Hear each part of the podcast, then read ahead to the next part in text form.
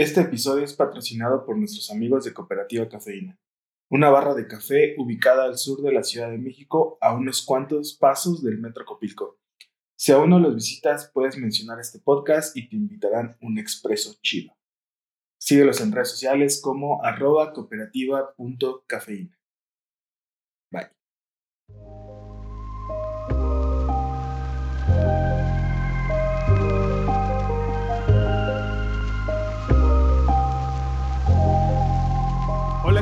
Bienvenidos a un nuevo episodio de Amber Podcast.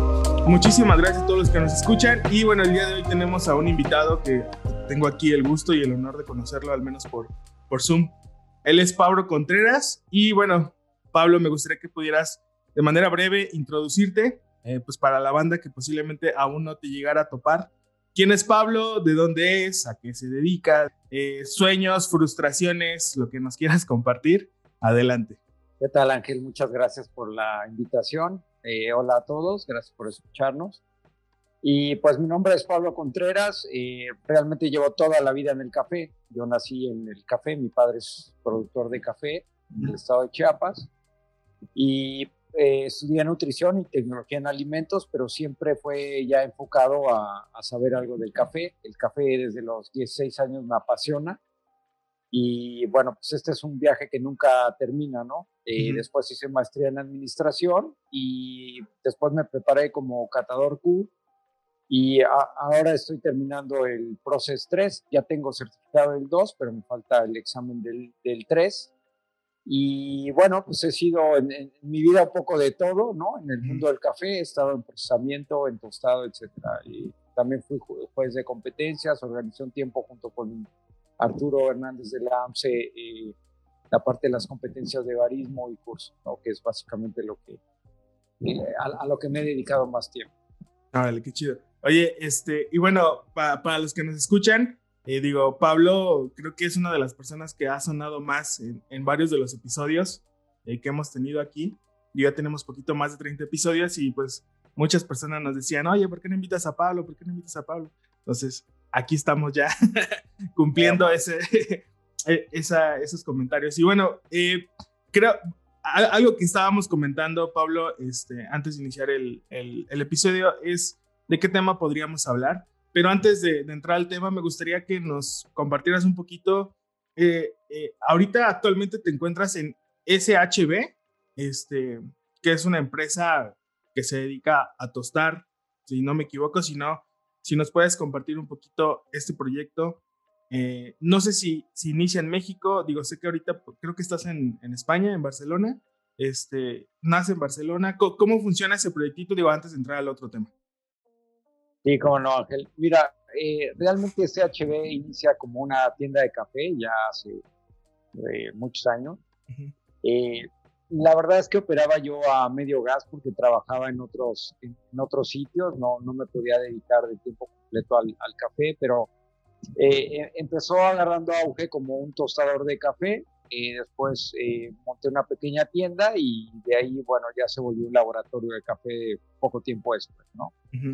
Y en México nos, nos dedicamos mucho a dar cursos y a maquilar café para cafeterías de especialidad, básicamente y también decidimos ahora abrir un, episodio que es eh, España. Ahorita estamos en Barcelona y tenemos este laboratorio. Eh, y la idea es también eh, vender algo de tecnología, maquinaria para, para la industria del café, para que se puedan desarrollar las cafeterías de especialidad por un lado, y también pues dar cursos y capacitaciones por, por otro lado, y en un plazo mediano pues eh, empezar a mostrar cafés mexicanos, ¿no? En, ah, en, el mercado español que ya están un poco olvidados eh, por cuestiones de logística básicamente. Oye, ¿y cómo está, cómo está el movimiento del café ahí en España? Digo, yo sigo algunas marcas, alguna de mis favoritas que yo no sé si conoces se llama San Jorge Coffee Roasters, que sé que la están haciendo como muy chido en la parte digital. Pero ¿cómo, cómo está el, movimiento por allá? Digo, no sé cuántos años ya llevas viviendo por allá este, y qué es lo que te has encontrado. Mira, eh, la verdad es que me encontré un mundo muy diferente del que esperaba. No tengo tantos años viviendo acá, tengo tres años, eh, ah, de los cuales descuéntale uno de COVID que hemos estado encerrados. Aquí sí nos encerraron. Entonces no, no tengo mucho conocimiento eh, todavía de lo que es el, mundo del café. ¿Qué es lo que me ha sorprendido? Bueno, lo primero es que eh, hay un gran consumo de café. Lo segundo es lo olvidado que está el café y lo poco importante que es dentro del ámbito eh, español. Y lo tercero es que a raíz del COVID es que empiezan a despertar algunos algunos pequeños tostadores y tiendas de especialidad española, pero no acaban de consolidarse porque creo que el brinco es muy grande. Al igual que Italia, España es un país consumidor básicamente de café expreso y el gusto es completamente distinto y a, lo que estamos acostumbrados nosotros en México y también los hábitos de consumo son completamente diferentes. Aquí básicamente se, se consume café eh, pues en la mañana y después de la hora de la comida, ¿no? Es como en México que todo el día estás bebiendo café. E, entonces los hábitos sí son bien distintos y también el perfil del barista es, completamente diferente, ¿no? Eh, entonces sí, es un mundo que no me esperaba, es interesante, tiene sus, retos, claro que sí, pero este, sí es un mundo completamente diferente al que, al que encontramos en, en, nuestros países, ¿no? En América Latina. Oye, y bueno, hace un par de semanas platicábamos con este Eduardo Juárez de Sonata, no sé si lo, si lo ubicas por ahí, que estuvo, estuvo compitiendo en la competencia de tostados en Taiwán, creo que en el 2019. Y ah, tocamos un tema que, digo, no sé cómo, cómo funciona en Europa, pero cómo tienen visualizado los cafés de México. Dice, pues en, en, Asia no existe, ¿no? No existe el concepto de que un café mexicano puede ser bueno. De hecho, lo tienen como catalogado como un mal café, ¿no? Junto con otros países posiblemente de Latinoamérica. En Europa, bueno, al menos en el contexto que tienes ahorita de estos tres años, ¿en algún momento suena Café México o no? No está dentro del mapa. Suena con nostalgia. Mira, hay países como Alemania que sí tienen café mexicano. Hay, algunas marcas que todavía llegan, ¿no? Algunas, eh, sobre todo fincas grandes y algunos pequeños productores y cooperativas, pero realmente eh, lo que yo me he topado es que el café mexicano está, es inexistente, eh, por un lado, y por otro lado, lo que se acuerdan del café mexicano es una parte nostálgica que a mí todavía me tocó afortunadamente vivir, ¿no? Que eran estas grandes plantaciones que eh, producían cafés de mucha calidad y con mucho nombre. Y curiosamente todavía suenan en estos mercados, aunque hace muchos años que ya no están los productos, ¿no? Pero cuando te hablan del café en México, te dicen, por ejemplo, eh, eso me, me, pasó en España el año que llegué, hablaban de los cafés marauquites de, de la zona ahí de, de Ángel Albino Corso, ¿no? De, de, especialmente de una finca que se llama Liquidamba, y me decían es que son de los mejores máragos que hemos probado en, todo el tiempo que hemos estado en, el negocio del café y ya no los encontramos, etcétera. Y bueno, en muchos de los casos pues, estas fincas ya no existen, ¿no? Mm. Entonces es un aspecto un poco romántico y la otra razón que yo creo que pasó para que el, café en México desapareciera eh, como tal ha sido el, la falta de organización para comercializar. ¿Qué es lo que pasaba? Alguna vez yo me topé, por ejemplo, en Bélgica, eh, ver justamente un, café Maragogipe, eh, te hablo hace 20 años, 15 quizá, eh, en, Bruselas, y meterme a la tienda y me decían, mira, es un café buenísimo, lo vendemos muy bien, me gusta mucho, pero el año que entra ya no lo voy a tener. ¿no? Y, y yo, a mí no me dejaba de sorprender porque me decía, eh, yo me preguntaba, bueno, es que si es tan bueno y se vende tan bien, pues ¿por qué lo vas a dejar de vender? Y me decía, mira, es muy sencillo. yo cuando inicié vendiendo estos cafés, el precio era muy bueno, muy competitivo, la calidad era muy buena. Eh, después de un año de trabajo, el productor me subió muchísimo el, precio del café.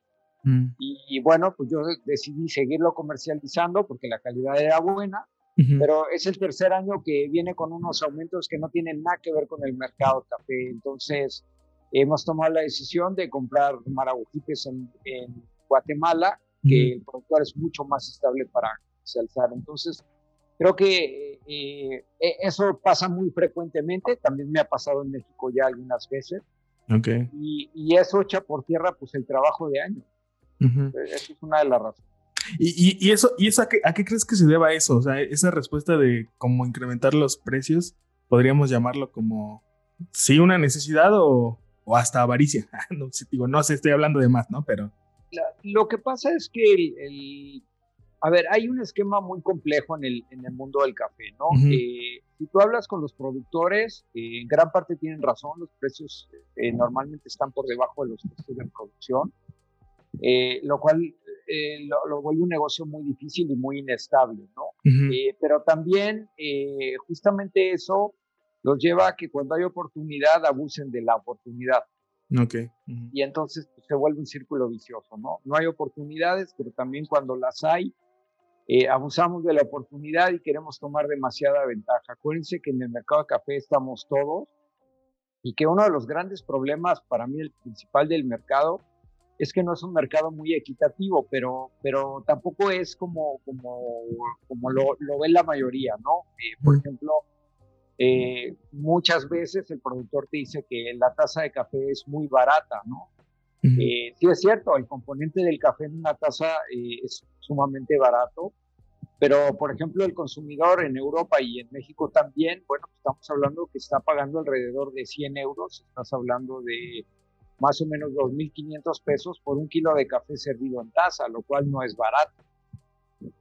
Sí. Si, si, tú te das cuenta. Entonces, ¿qué es lo que pasa? Que hay una serie de intermediarios, algunos son más necesarios que otros. Eh, yo pienso que, que, todos son necesarios en la cadena, pero que sí debería haber un poco más de justicia en, este reparto, ¿no? Y, también creo que eh, la parte educativa ha tenido mucho que ver en esto. Es decir, hoy por hoy, Ángel, eh, ustedes, los baristas, sobre todo en Latinoamérica, saben mucho de café, exigen mucho eh, en cuanto a puntaje y notas sensoriales, pero cuando tú te vas del lado del productor y piensas en, estos pequeños productores que son la mayoría en, México y en los países latinoamericanos, ellos no tienen ni acceso a la educación, ni acceso al conocimiento, y mucho menos acceso a la tecnología muchas veces para lograr lo que los mercados están pidiendo. Y si tú ves eh, ahora en México, ¿cuántos de, cuántos de nosotros que, estamos en el, en el, mercado de los tostadores y comercializadores eh, son co-graders? ¿Cuántos tienen ya este, eh, cafeterías de especialidad? Y, tú te vas a dar cuenta que hay muchísimos, ¿no? Ahora compáralo del lado de los productores. Y te vas a dar cuenta que es totalmente inequitativo, ¿no? El productor no, no tiene acceso a ese conocimiento, nadie está dispuesto a dárselos porque, claro, el lado rentable de la cadena es en el que estamos nosotros, esa es la verdad. Y es parte de los problemas. Sí, de hecho nosotros platicábamos eh, la semana pasada con un productor que se llama Beto Virués, este, que está en Finca Techolo. Uh, digo, le mandamos un saludo porque sé, que, sé que anda escuchando este episodio, lo va a estar escuchando. Beto, sí. Este, y platicábamos con él acerca de esta, y es lo mismo que acabas de comentar, ¿no? O sea, el productor no tiene acceso al conocimiento, no tiene los recursos necesarios, pues toda la maquinaria, ¿no? Que, que se tiene que comprar o para seguir, no sé, haciendo mediciones en cuanto a, no sé, fermentaciones que, puedan pedirles o... Entonces se ven muy limitados. Digo, y bueno, él, él comenta un poquito, ¿no? Pues que al final del día él lo que está haciendo es pues la parte del ingenio, ¿no? Se las está ingeniando para poder obtener mejores resultados, pero que sí, o sea, nadie, nadie mira al productor, o sea, no hay una relación estrecha con compradores de café en verde o con barras o con, con personas que se dedican al café y no hay como este match, ¿no? De decir, vamos a trabajar juntos y vamos a crecer, o sea, para el bien de, de todos, ¿no? Eh, digo, es un tema que, que, me llama mucho la atención porque nosotros eh, recién te digo, nosotros tenemos poquito en el mundo del café, tenemos dos, tres años que empezamos y empezamos trabajando con dos productores eh, directamente. Entonces, nos hemos estado dando cuenta de pues todas estas cosas, ¿no? Que, que muchas veces no se hablan o no se dicen, pero que existen, ¿no? Que es la realidad de la vida de un productor, ¿no? y que al final del día, pues quienes ganan, pues posiblemente son los que están arriba después de ellos, ¿no? Bueno, un poquito el tema que queríamos eh, comentar con, con, Pablo era la parte de cómo podemos hacer esto sostenible, hablando en términos del productor, ¿no? O sea, cómo puede ser sostenible un proyecto de una finca de café, vamos a llamarlo así, ¿no?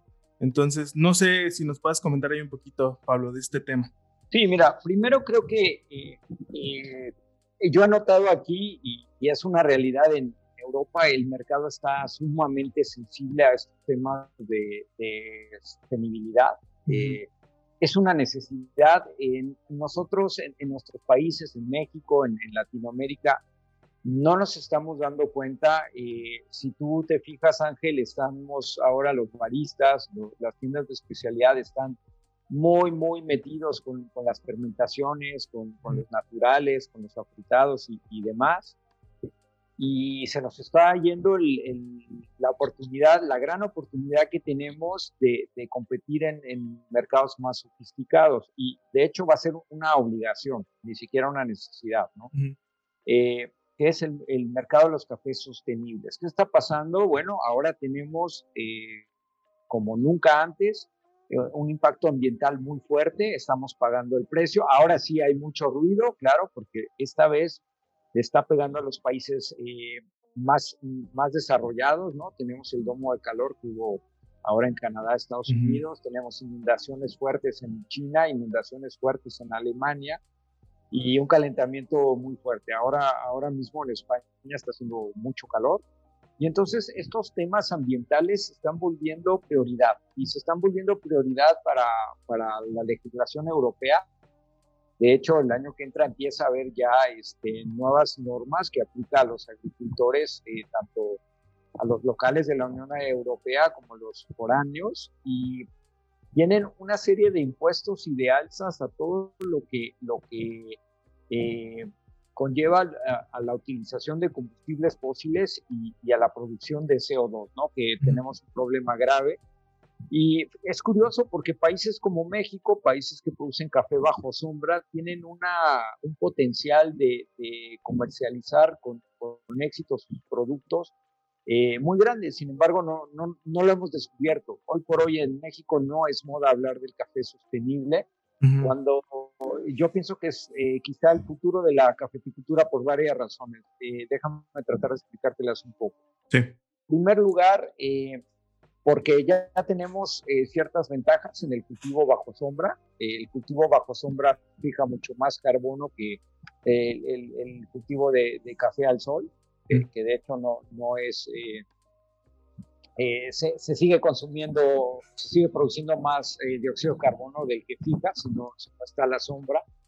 Eh, tenemos la oportunidad de renovar nuestros procesos, es decir, existe una demanda muy fuerte de cafés lavados limpios. Yo sé que es una moda los naturales, pero es una moda muy pequeña. también sé que está muy de moda el café especialidad de, de un puntaje alto, pero también si hablas con los productores te lo van a decir, no es la solución a sus problemas, no les sirve de nada vender 20 sacos de, de, 100 sacos o 20 sacos de 1000 sacos eh, con un precio caro si lo demás se vende por debajo del costo de producción. Entonces, yo creo que una de las respuestas a esto está en, este, en este manejo sostenible y el manejo sostenible es algo mucho más integral de lo que creemos. O sea, es producir café bajo sombra, pero también romper la dependencia que existe eh, en cuanto a la venta del café como monocultivo. ¿Sí? Eh, mucho de lo que, de lo que se trabaja en, estas fincas sostenibles es eh, para autoconsumo o para desarrollo regional.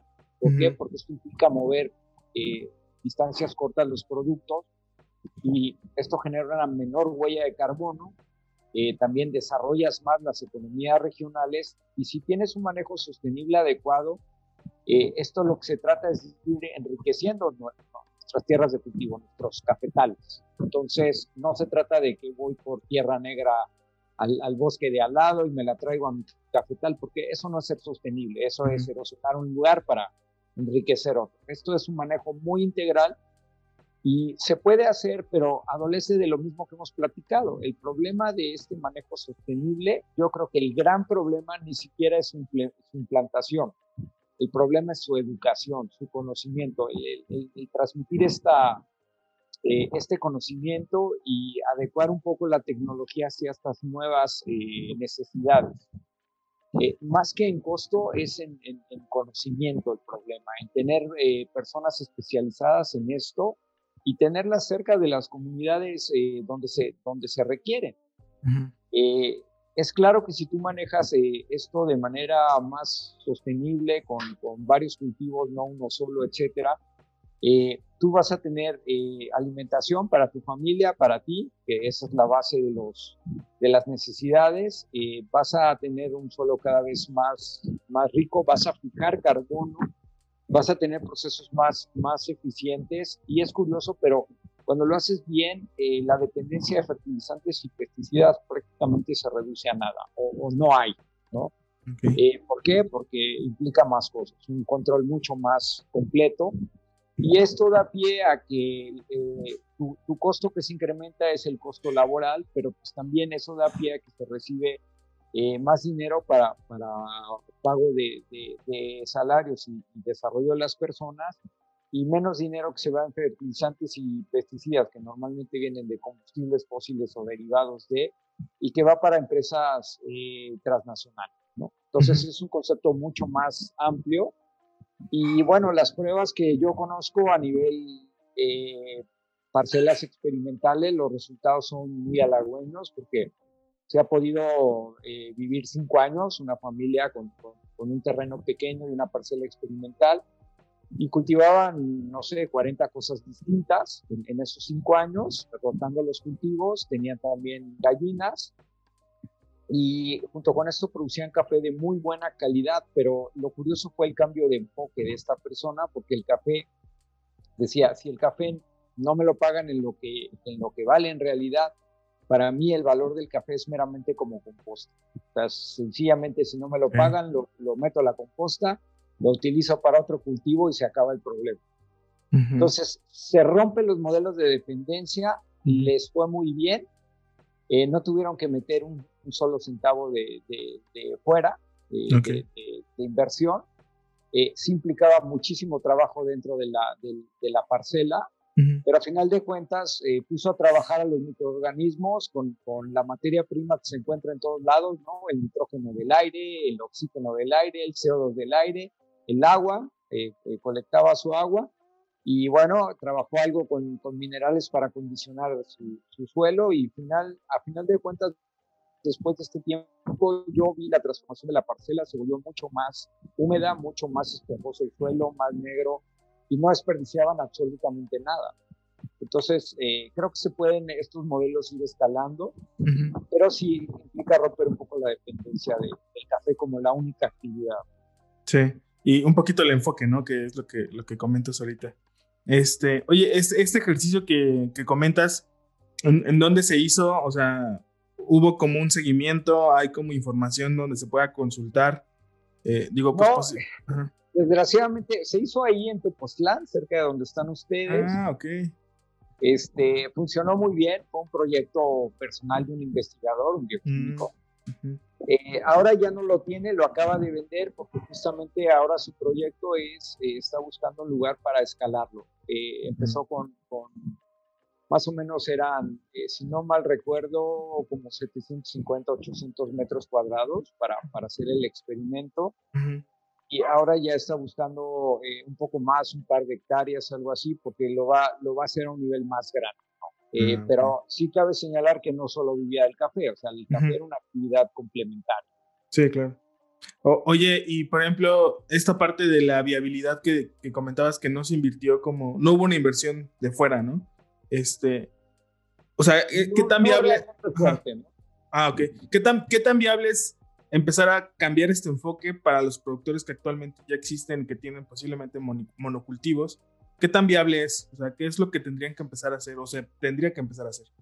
Pues mira, es que lo, yo creo que lo más difícil eh, es este, eh, entender el concepto, eh, mm. porque en cada lugar se hará de manera distinta. Necesitan meterse a, a, capacitar en esto. No, no, es, no es conocimiento básico, es un conocimiento bastante sofisticado pero, pero ese conocimiento es el que te permite crear esta infraestructura que necesitas. Es decir, no es que tuviera que invertir eh, mucho dinero en crear esa infraestructura, pero hay que saberla hacer. ¿no? hay, que saber hacer un biodigestor, hay que saber eh, eh, colectar agua, hay que saberla administrar, hay que saber compostear, ese tipo de cosas, ¿no? Saber, o sea, necesitas una inversión mínima eh, picando la materia orgánica que tienes, en fin. Pero más que nada, yo creo que la inversión fuerte está en capacitación. Capacitación, ok. Sí. Y él empezó de la nada, ¿eh? E, eso, eso también me gustaría recalcarlo. Era un, un terreno que era simplemente, se usaba eh, para cultivo de maíz y después estaba prácticamente eh, abandonado, no había árboles, no había... Él empezó planeando todo. Entonces, eh, no, no, es, no es tan caro hacerlo, el problema es el conocimiento. y te preguntaba esto porque nosotros tenemos unos amigos en Tlayacapan, digo muy cerca de Tepoztlán, y también tienen un pequeño espacio donde están sembrando café este, y también empezaron a meter un poquito este, frutales, eh, árboles. Bueno, eh, tienen, están bajo sombra, o sea, hay mucho árbol alrededor de su terreno. Este, y digo, pues ellos sin, sin, sin conocimiento alguno, pues están aventando, ¿no? Entonces, digo, nosotros, eh, algo que nos gustaría hacer, digo, trabajar un poquito más de la mano con ellos, pues es investigar, ¿no? Tener como información suficiente, pues para poner en práctica, pues esto que acabamos de comentar para que sea sostenible, ¿no? Porque digo, ellos empezaron hace tres años, este, y te digo, sin conocimiento, y yo los he visto cómo le, le, han batallado, este, les pegó ahí las rollas, eh, o sea, la mitad de sus plantas se fueron. Entonces ha sido muy complicado. Digo, tres años de estar trabajando arduamente y no tener como un resultado, que también yo creo que eso a veces se desespera, ¿no? A veces los veo ahí como complicados.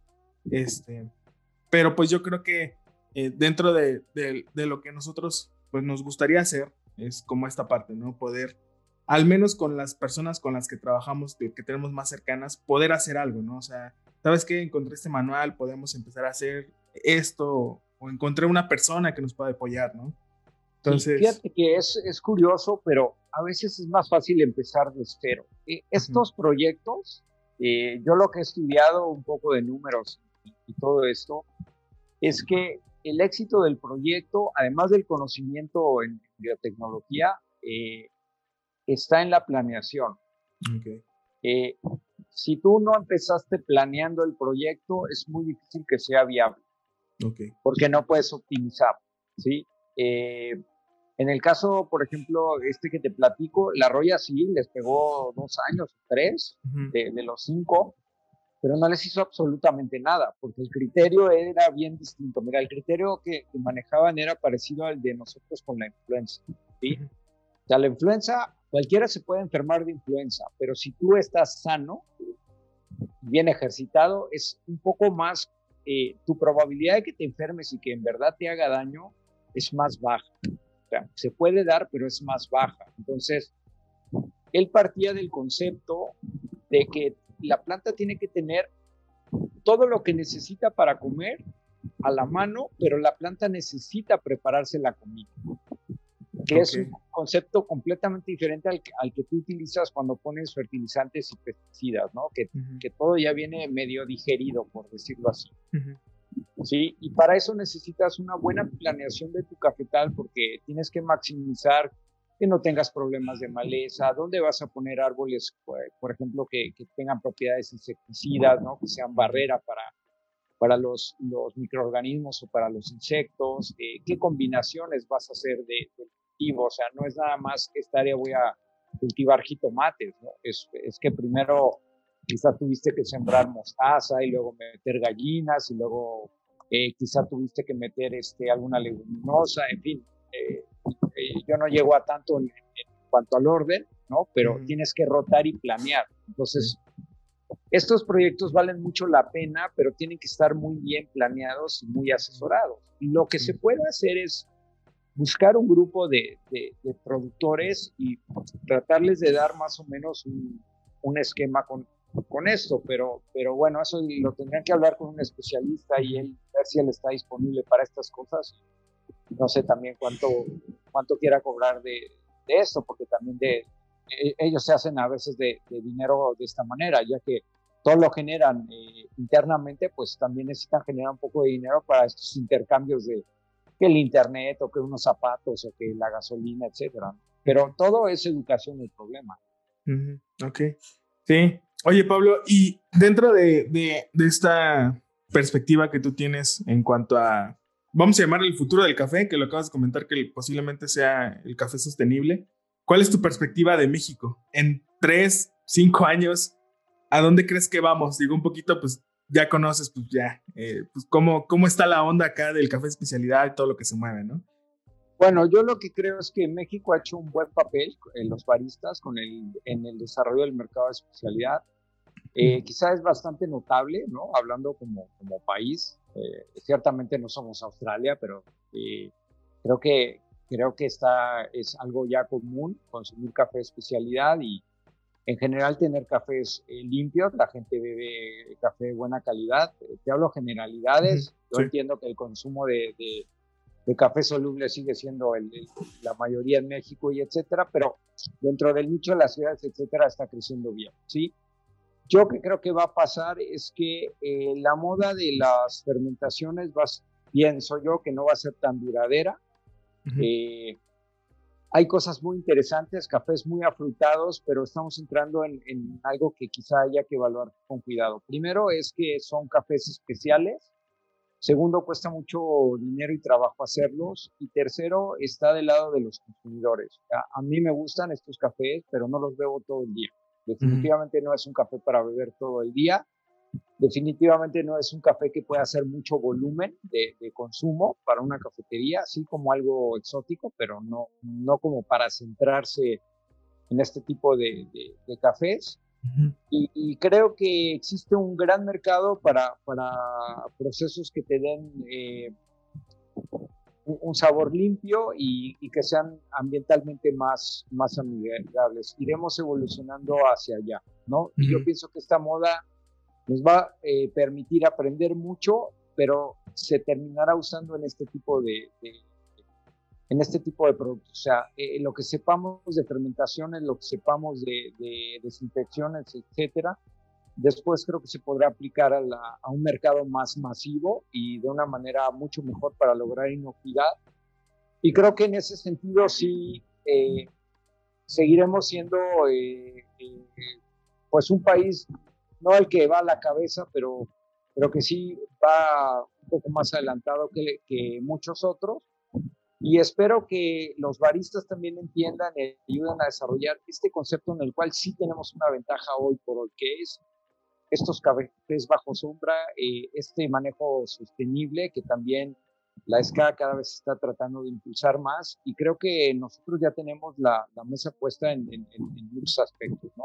tenemos mucho café bajo sombra que tenemos que aprovechar ya y creo que los baristas pueden ayudar a eso.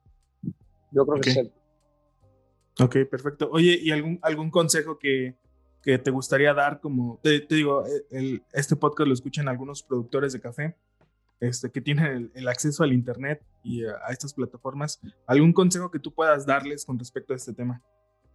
Pues mira, yo creo que tenemos que cambiar un poco la visión. También nosotros lo haremos. Eh, estamos en eso, nosotros tostadores y, y cafeterías de especialidad y yo creo que eh, cuando uno tiene una parcela, este, eh, sobre todo en las zonas cafetaleras y en la mayoría de las zonas de México, eh, en realidad son, son parcelas bastante ricas, ¿no? Lo, lo, que nos vuelve pobres es nuestra visión de lo que se puede hacer en, en, en, en uno de los lugares donde se produce café. Y déjenme ponerles un ejemplo. alguna vez llevé a un pequeño productor de Oaxaca a ver esta parcela y la pregunta que le hacía mi amigo a ellos era, este, ¿cuánto tienes de, terreno, no? Para, para en donde estás haciendo tu cafetal. Y la respuesta fue, no, pues yo nada más tengo dos hectáreas, ¿no? Y la respuesta de mi amigo fue, uh, lo que yo no haría en dos hectáreas, ¿no? Es, es una cuestión de perspectiva. Nos levantamos todos los días diciendo, el precio del café eh, está por debajo de los costos de producción, eh, no nos alcanza para vivir, eh, no estamos bien, lo cual es cierto, todo eso es cierto, pero quizá el, error está en, no cambiar de perspectiva. O sea, si, si no está bien, no está dando lo que, lo, que necesito, no me da el bienestar que necesito, pues tengo que pensar de otra manera. Y yo creo que solamente levantarse todos los días a pensar en el café como le hacía mi padre, creo que es un gran error, ¿no? las zonas dan para mucho más, para mucho más cultivos, para comer bien, para vivir bien y el café es una actividad eh, complementaria que les puede dar ingresos adicionales pues, para disfrutar mejor la vida. Pero es un cambio de visión. Ok, perfecto. Bueno, pues vamos a entrar a, las preguntas finales, Pablo. Este, por ahí ya las tienes. Y bueno, la primera pregunta, son preguntas concisas. La respuesta puede ser, eh, te puedes explayar lo que quieras. En la primera pregunta, dentro de tu trayectoria del café, ¿cuál es el mejor consejo que te han dado?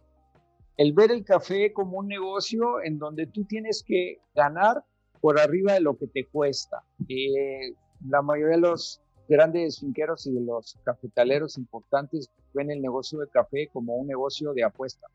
Entonces, ah, ser prudente es quizá lo más sensato que he escuchado en, en, esto, en, esto del mundo del café. Ok, qué chido. Va. Siguiente pregunta. Algo que piensas que poca gente sabe de ti y que se sorprendería. Yo creo que eh, una de las aportaciones que quizá pueda hacer en, el futuro próximo está más del lado del procesamiento, más por el lado de los productores. Eh, me identifican mucho como un tostador de café, eh, quizá por, por, porque estuve tostando y porque estuve desarrollando tostadores, pero creo que la otra parte la entiendo bastante bien y tengo también mucha experiencia en eso. Ah, qué chido. Va, va, va, va. Siguiente pregunta. ¿Con quién tomarías una taza de café si pudieras escoger a cualquier persona en el mundo de esta época o de cualquier otra época y por qué? Sin duda con el doctor Illy. Ok, ¿por qué? La, razón, bueno, eh, creo que fue una persona que tenía un conocimiento muy avanzado en, cuanto a café, a la química y en general. Y también por ser un personaje sumamente humilde a pesar de, de su grandeza, ¿no? Eh, tanto como empresario como en el conocimiento que tenía de café. Órale, va. Entonces sí, sí sería una de, las personas que, con las que me gustaría sentarme a hablar de café. Qué chido, va, va, va. Siguiente pregunta. ¿Libro, película, serie o documental que haya cambiado tu forma de pensar? El perfume. El perfume, ah, ok. Eh, sencillamente eh, le damos poca importancia a, los olores y a, los sabores. Y vivimos de esto. Va. Y bueno, por último, ¿alguna recomendación eh, de colegas o proyectos que actualmente tú sigues y que te inspiran a hacer lo que haces?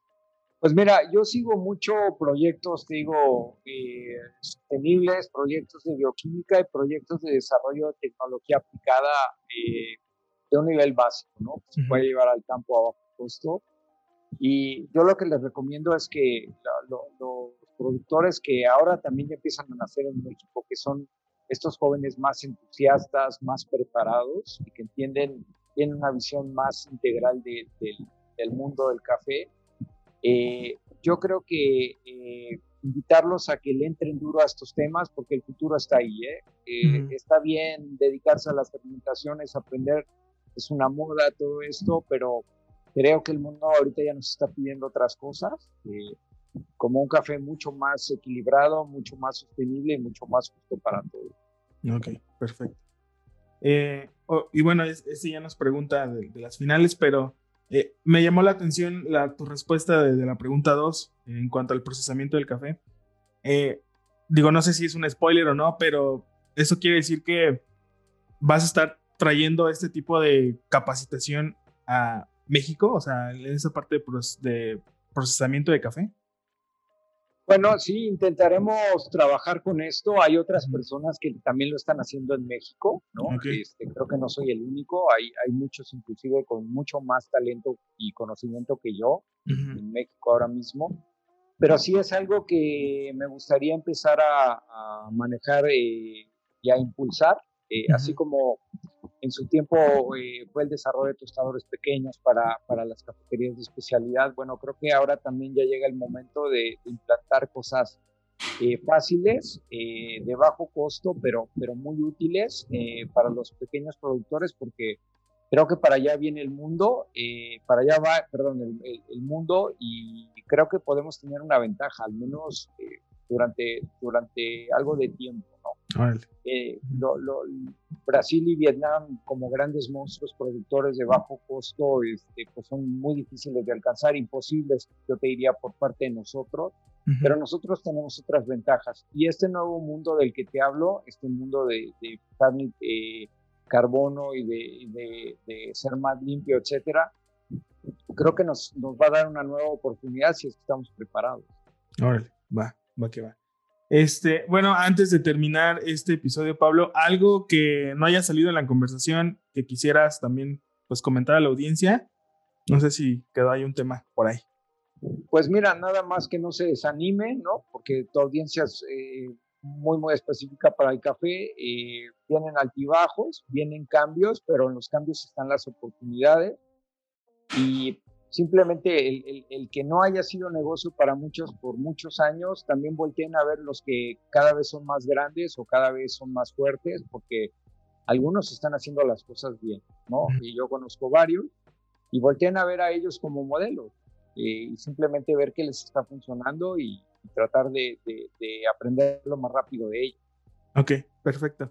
Oye, y para la gente que nos escucha y que quiere, que, les, que le gustaría, no sé, capacitarse ahí con, contigo, este, ¿Dónde pueden encontrar información? Sé que también eh, por ahí he visto que has estado trabajando con Kim, que también vamos a tenerlo por acá en, algún episodio.